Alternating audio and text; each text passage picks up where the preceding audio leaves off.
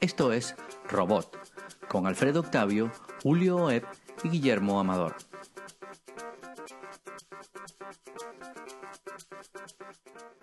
Y bienvenidos a Robot. Este es el episodio 1 de Robot. Yo soy Guillermo Amador. Me acompañan Alfredo Octavio y Julio Oeb.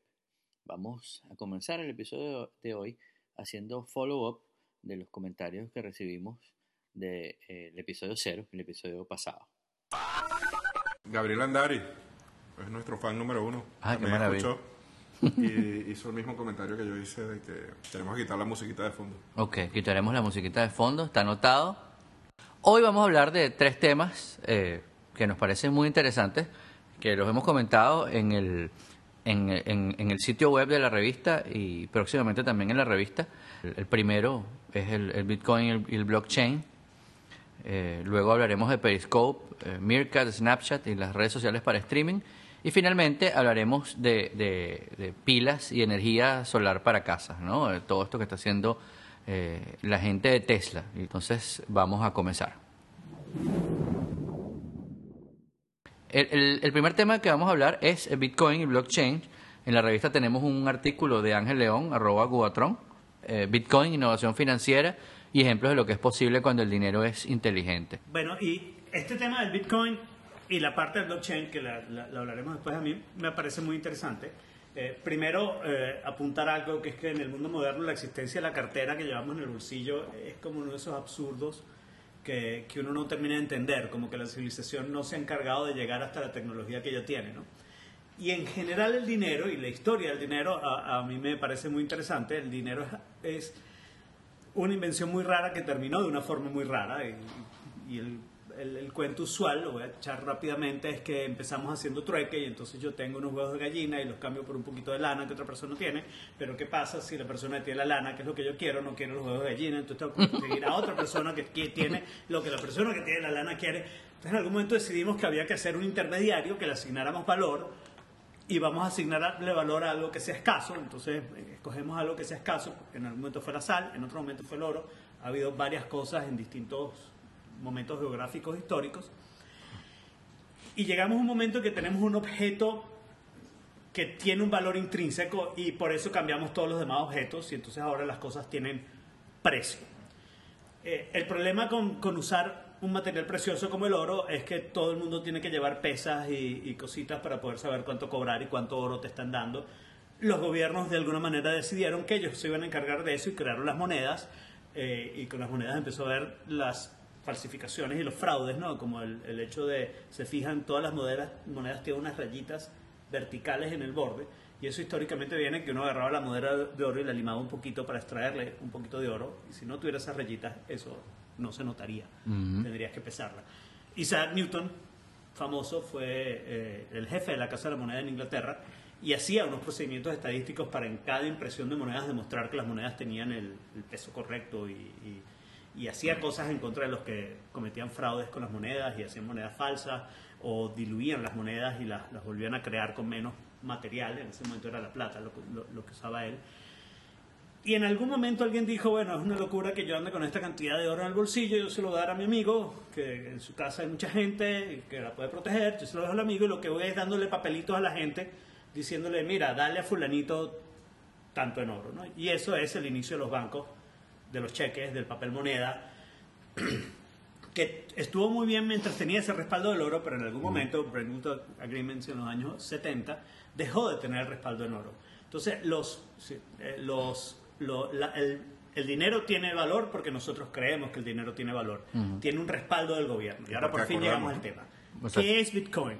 Bitcoin es una moneda donde todas las cosas que nosotros queremos sobre una moneda, que no se pueda falsificar, que tiene un respaldo, que no sea infinita, etcétera, etcétera, se está haciendo de manera matemática. Es una fórmula matemática, son soluciones a una ecuación elíptica particular que son difíciles de encontrar, entonces los bitcoins hay que obtenerlos a través de minería. Los bitcoins se, se obtienen resolviendo esa ecuación matemática junto con una prueba de trabajo, se llama criptográficamente hablando. Y esa, entonces todas las características de la moneda vienen dadas por, por eso, por, por, por lo que por lo que la ecuación matemática y la criptografía da. Lo interesante que yo quería eh, señalar aquí con la parte del blockchain, el blockchain es una especie de lista de toda la historia de cada una de las transacciones que se han hecho con un Bitcoin. Correcto. Que está reproducida en varias partes del mundo y se sincroniza con varios servidores del mundo. Entonces ahora la gente está hablando de utilizar el blockchain para hacer otras cosas. Por ejemplo, si yo te doy una parte de mi Bitcoin, y el Bitcoin como es digital se puede dividir hasta 8 decimales. Se llama un bit de Bitcoin. ¿no? Entonces se, se puede dividir muchísimo. Si yo te doy un pedazo de un Bitcoin a ti, eso aparece en el ledger de ese Bitcoin y está criptográficamente demostrado. Es todo números, o sea, ahí no hay...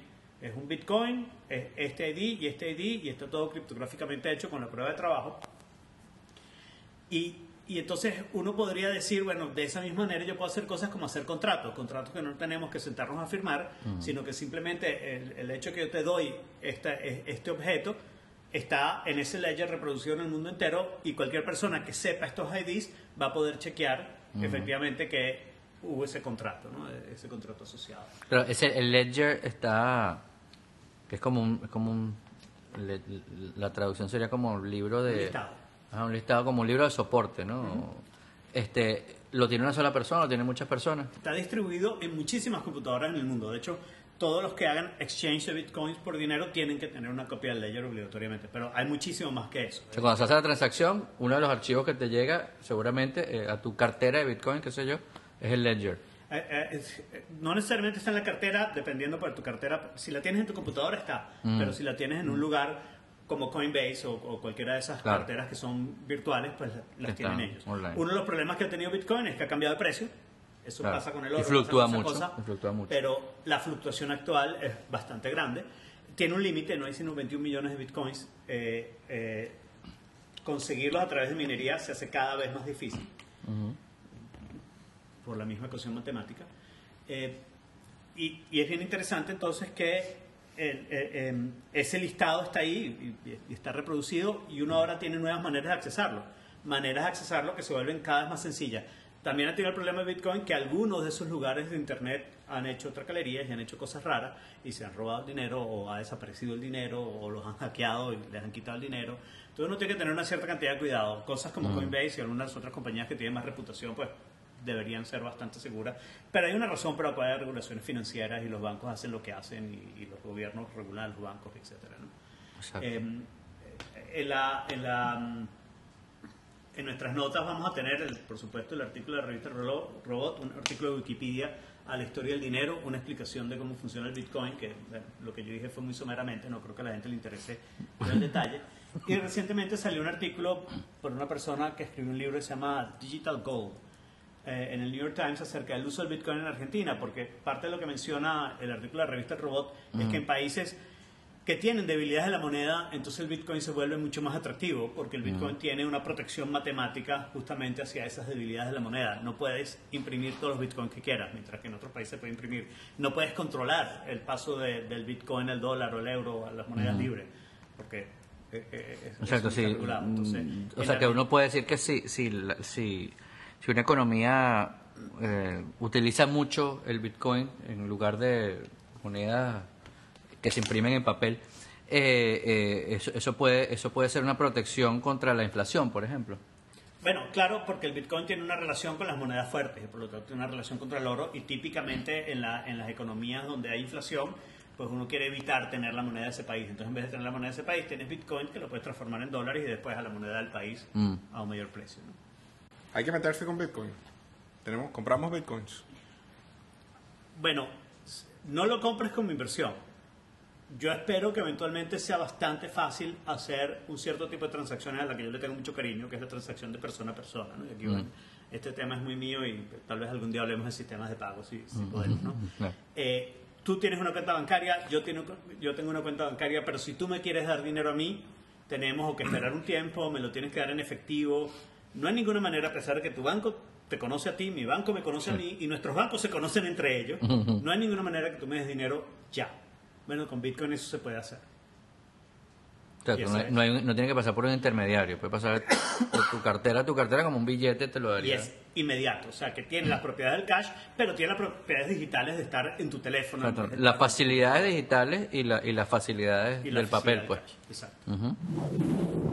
Ahora, hay, hay un tema que nos, que nos interesa nos interesa bastante porque obviamente tiene que ver con la tecnología, tiene que ver además con, con, social media y, y, y se trata de, la, de, la, de lo que llamamos las redes sociales para streaming. No sé si el nombre es muy correcto, la verdad. Eh, siéntanse libres de, de criticarlo y de, y de darnos sus comentarios para hacerle follow-up en el, en el próximo episodio. Eh, las más conocidas, aunque hay muchísimas menos conocidas, eh, eh, son Periscope, Meerkat y, y Snapchat. No, no en ese orden, ni de aparición ni de preferencia, pero, pero, pero esas tres, ¿no? En, en la revista tenemos eh, varios artículos y seguirán apareciendo otros.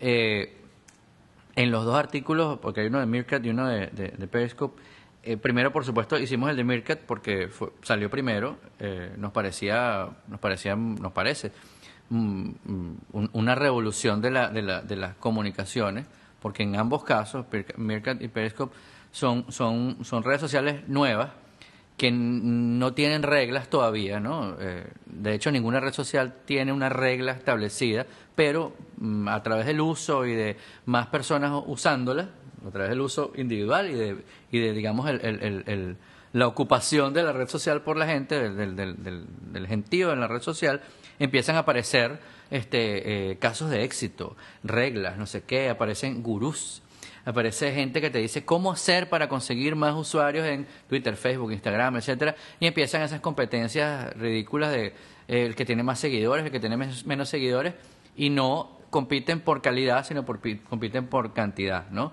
Eh, de repente hay redes sociales, hay usuarios en redes sociales que tienen 20 millones de seguidores o muchísimos seguidores. Cada imagen que ponen en Instagram tiene muchísimos likes, pero la imagen no, no es una imagen agradable, no es, un, no no es un, el contenido que colocan no es un contenido interesante, sino que sencillamente lo puso esta persona que es famosa, de repente es famosa en televisión y por eso es famosa en redes sociales, o es importante en redes sociales, influyente en redes sociales. Eh, no estoy diciendo que sean todos los casos, eh, hay muchos casos de personas que son famosas en, en- en- medios tradicionales, famosas en redes sociales y tienen y, y comparten contenido interesante. ¿no? Lo bueno de estas redes sociales nuevas es que no tienen reglas, es que está todo por hacerse, es que van cambiando todos los días. Va- mm, pasa como cuando comenzó Twitter que mm, que uno iba como sugiriéndoles, a- uno iba como haciendo cosas, por ejemplo, que se usara el arroba para dirigirse a alguien, no era una función que venía con Twitter, sino que la gente lo empezó a usar y se empezó a hacer así, eh, que el reply lo viera nada más la persona que tú sí, to- todas las reglas, normas y, y- funciones, digamos que hoy en día tienen las redes sociales más conocidas como Twitter, Facebook, Instagram, por citar tres de las más importantes, eh, eh, fueron apareciendo por sugerencias de la gente y siguen cambiando y siguen modificándose todos los días. Las redes sociales nuevas están naciendo y entonces obviamente la, la- digamos la- las posibilidades son infinitas, ¿no? En el caso de, de- de- de estas, de Periscope y, y eh, creo que la idea básica es como mm, no, no, no es transmitir nada más eh, eh, lo, lo que, lo que están haciendo, porque eso lo podemos transmitir, podemos poner un streaming de, eh, y que salga en YouTube o que salga en cualquier lado. El chiste de estas redes sociales es que, te- es, es que son muy personales y te llevan, y, te- y la persona que está transmitiendo te está llevando al evento, a la noticia, a esta grabación que estamos grabando y estamos transmitiendo. Lo ideal sería que estuviéramos ahí escribiendo para ver qué nos están poniendo y el corazoncito y eso no sirve y estúpido y, o qué bueno y, y poder hacer los comentarios como si estuviéramos junto con esas personas. Pero coméntenos por Twitter, que ahí sí leemos fácil. Ah, por Twitter nos pueden comentar en vivo este y lo podemos y lo podemos eh, eh, conversar aquí. Arroba revista el robot. arroba revista el robot, por favor. Eh, nada, el caso, el caso de Periscope además fue, eh, eh, es muy interesante porque apareció justamente ah, como a la semana de que, de que, de que Meerkat se hizo famoso y popular en el South by Southwest. Eh, Twitter compró Periscope, lo parapeteó, como decimos en, en, en Venezuela, y lo, y lo, y lo lanzó a- al mercado. A las horas que estaba que, que, había salido la aplicación, la aplicación salió en la mañana, salió un día a las, como a las 9 de la mañana, y a las 11 de la mañana de ese mismo día hubo un incendio, recuerdo, en una pastelería, algo así en Nueva York, y el Huffington Post ya tenía cuenta en Periscope y transmitió lo que estaba pasando en Periscope, y muchas personas que estaban alrededor de, de, de, de, de esa, de ese incendio, está, grani- está granizando, está granizando. Se Ah, se cayó el, Periscope. se cayó el periscope. Muchas personas que estaban que estaban alrededor también transmitían, entonces tú podías ver la información de distintos puntos de vista, de, de tú podías escoger por, por qué lado veías la información, no no, no era eh, eh, privilegio de un canal o de una persona o de un medio, sino era, eh, eh, eh, digamos, tenías la facilidad de verlo desde el punto de vista, y, no desde el punto de vista ni siquiera de la opinión, sino desde el punto de vista visual que tú quisieras, desde arriba, desde abajo, del lateral, atrás de los bomberos.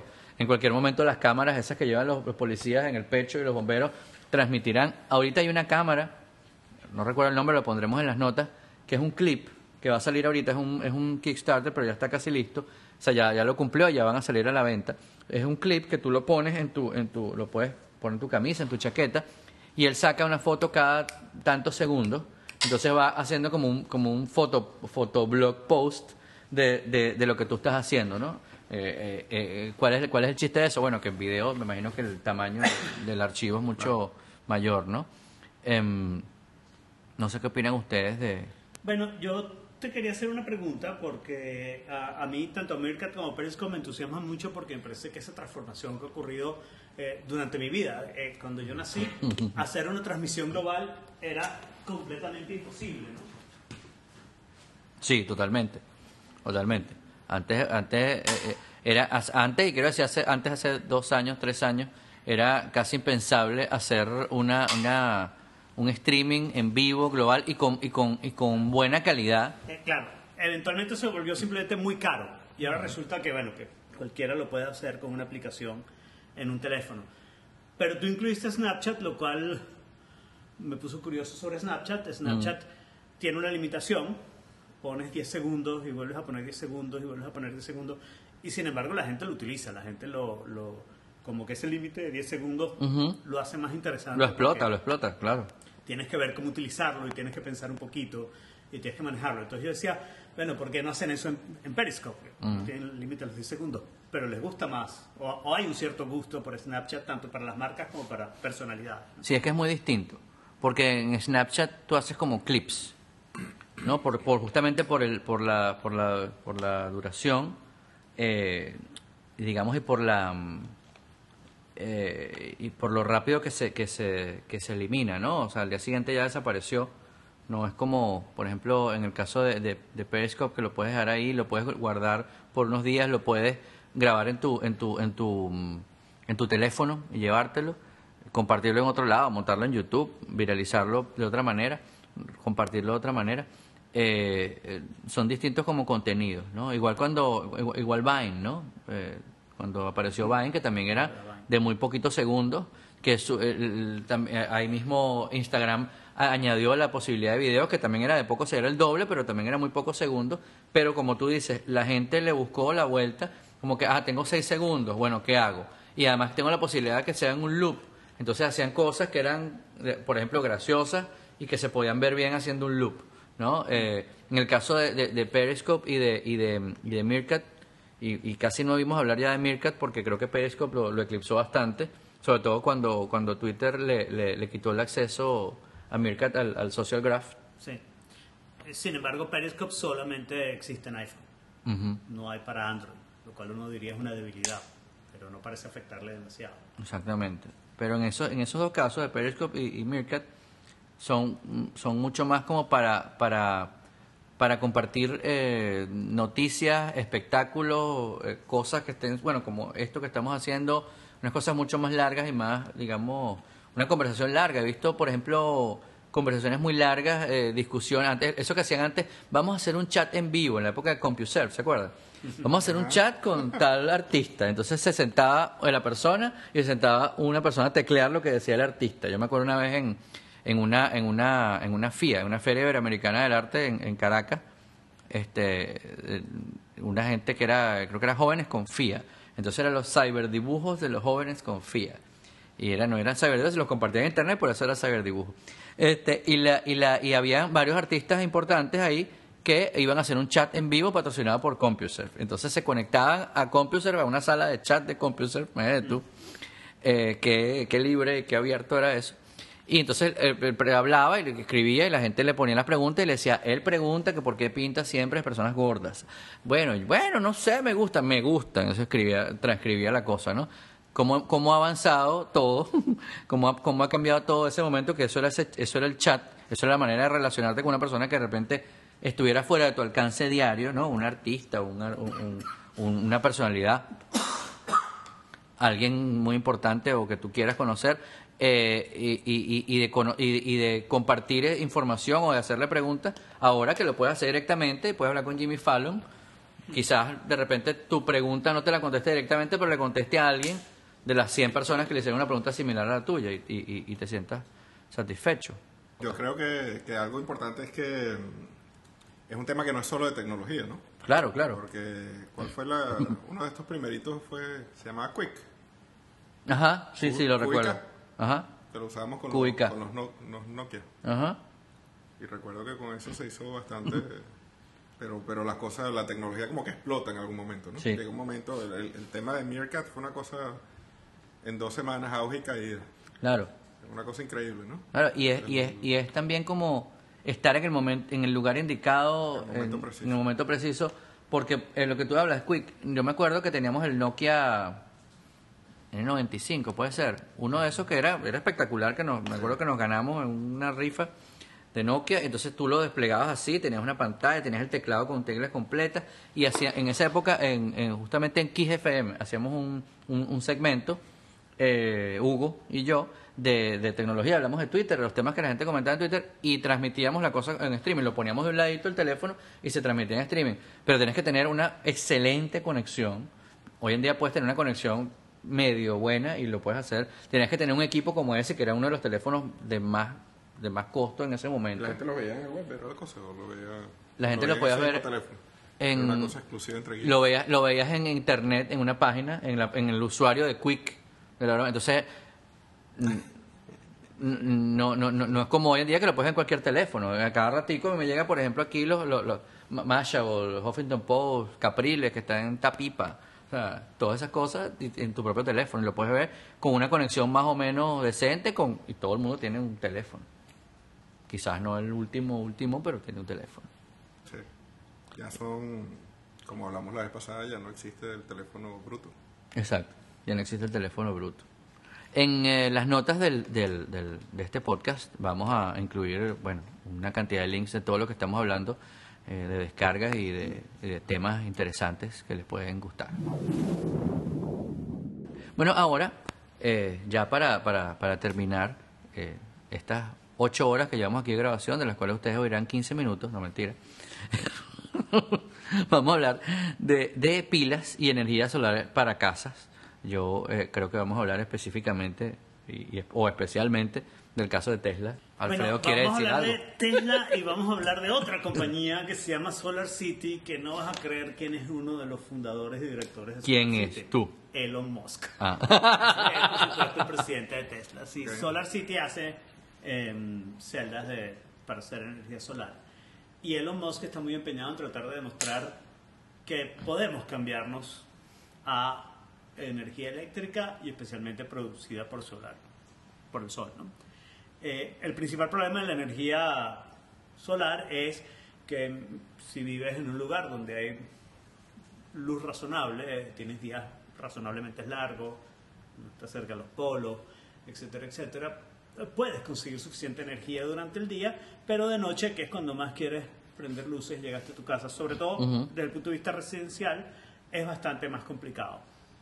La cantidad de espacio que necesitarías desde el punto de vista de la capacidad que tenemos de recuperar energía solar para, para alimentar a los Estados Unidos o al mundo entero no es tan grande. Es un, es un espacio grande, pero si incluyes los techos de los edificios, de las casas, es mucho menos que ese espacio y todo ese espacio de los techos podría estar lleno de energías solares. Pero todavía te mantendrías con este problema de qué hacer cuando el sol no está ahí. Y la respuesta es, bueno, pilas. Las pilas son probablemente uno de los aspectos tecnológicos en los que ha habido progreso, pero que todavía necesitamos mucho más progreso.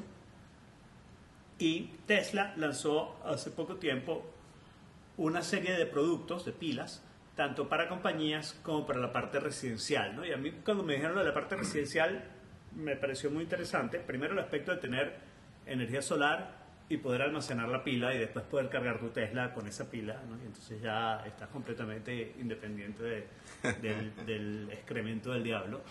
Eh, pero también me puse a pensar, bueno, pero eso puede servir para una casa que puede tener apagones cortos o apagones más grandes si está en zona de huracanes o tornados o terremotos.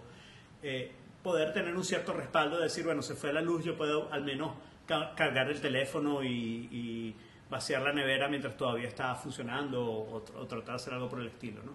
Eh, y me puse a calcular qué, qué, qué ventajas, qué otras ventajas podría tener y pensé, bueno, puede ser que uno agarre la mayoría de las compañías eléctricas en las horas de alta demanda cobran mucho y en las horas de baja demanda cobran poco.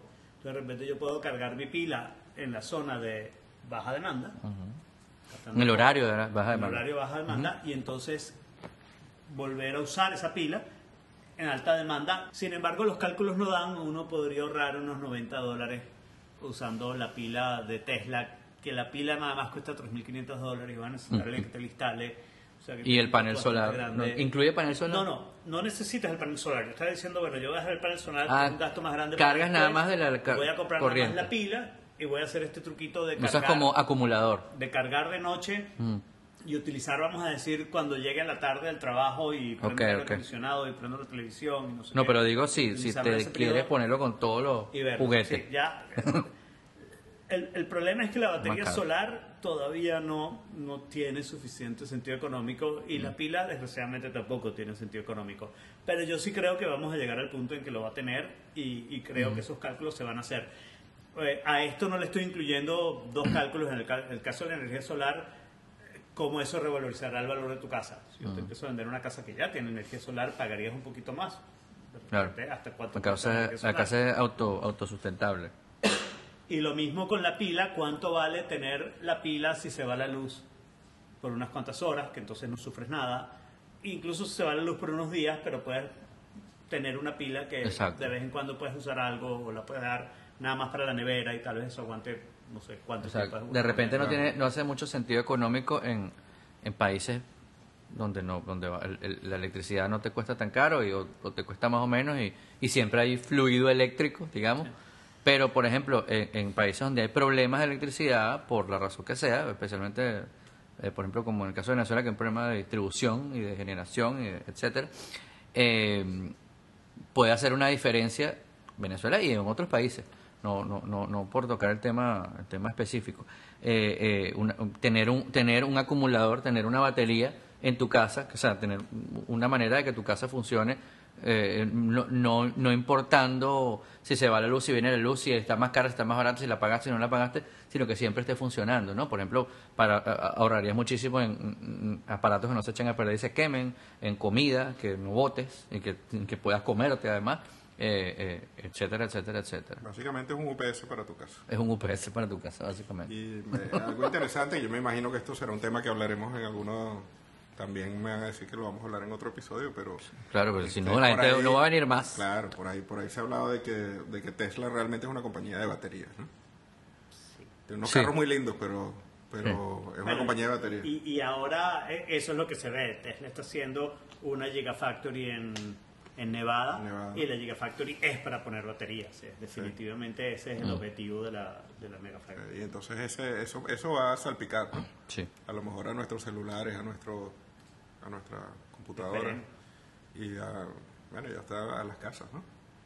Sí, a mí lo que me encantaría es que Tesla sacara una pila que se la vendiera a Apple o a Samsung, a su teléfono favorito, para que durara un poquito más la pila, pues, ¿no? Porque yo creo que ellos lograron eh, comprimir el tamaño de, de, de- una, de, de las baterías eh, de una manera fuerte, ¿no? Grande, ¿o no?